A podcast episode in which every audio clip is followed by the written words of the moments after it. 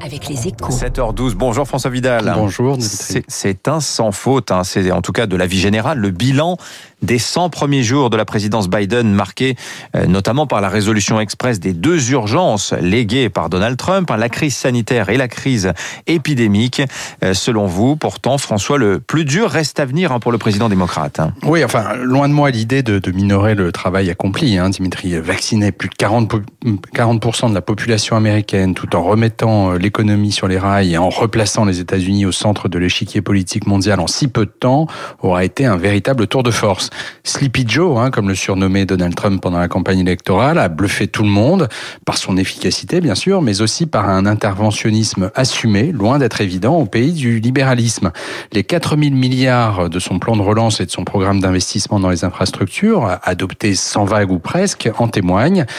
Mais on peut se demander si les États-Unis avaient vraiment le choix. Hein. À son arrivée au pouvoir en 2009, Barack Obama, lui aussi, avait jugulé la crise financière à coup d'intervention fédérale sans rencontrer d'opposition. Ce n'est qu'après que les choses s'étaient gâtées pour lui. Ah oui, en particulier, on se souvient lorsque Barack Obama a voulu faire passer sa fameuse réforme de l'assurance santé, l'Obamacare. Hein.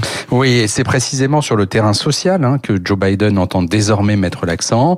Dès ce soir, il va présenter un plan d'aide aux familles américaines de 1800 milliards de dollars qui rappelle beaucoup l'État-providence à l'européenne, de quoi réveiller les républicains farouchement opposés à un projet qu'il qualifie de gauchiste, d'autant qu'il doit être financé par une double hausse d'impôts concernant les entreprises et les ménages les plus fortunés. Faute d'une majorité démocrate très large au Congrès, la bataille s'annonce indécise, tout comme celle qui opposera bientôt la Maison-Blanche au GAFA devant les tribunaux. Pour l'administration Biden, c'est maintenant que le temps des épreuves commence, Dimitri. Merci François Vidal des Échos, votre journal qui fait la une ce matin sur le de relance présenté hier par la France et déposé aujourd'hui à la Commission européenne. Tiens, un urgent qui vient de tomber à l'AFP.